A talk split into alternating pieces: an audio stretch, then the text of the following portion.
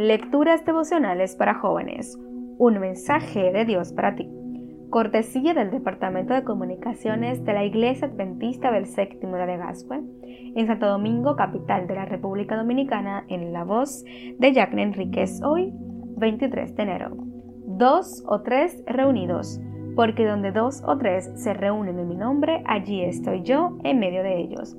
Mateo 18, versículo 20 se estaba llevando a cabo una serie de reuniones de evangelización en San Pascual, Antioquía, un pueblo enclavado en las montañas. El caserío había sido construido en el lomo de una cordillera, con una sola calle, y las casas ubicadas a ambos lados, casi en el vacío.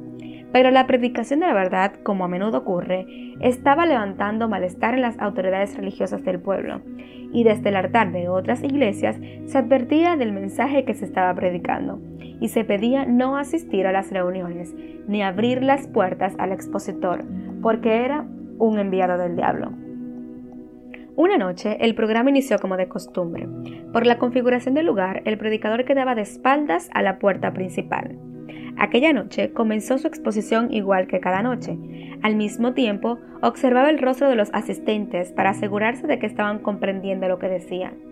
Repentinamente, el predicador observó un cambio abrupto en los rostros de la audiencia. El espanto se apoderó de todos.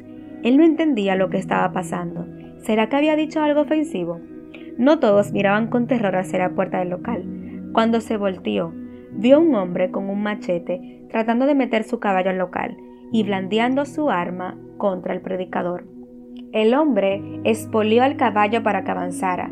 El broso animal obedeció la orden de su jinete, avanzó, introduciendo la cabeza y la mitad del cuerpo en el local, pero repentinamente retrocedió de manera precipitada, como si hubiera observado algo que le produjo terror.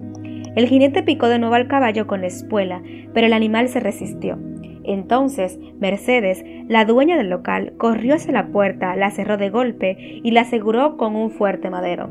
El hombre reaccionó con violencia y descargó toda su furia y frustración dándole machetazos a la puerta y lanzando toda clase de impropios contra los que estaban dentro.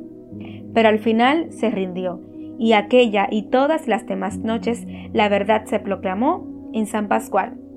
La promesa de Dios sigue vigente donde hay dos o tres en mi nombre, ya sea bajo techo o por Zoom, como pasó durante la pandemia, yo estoy ahí.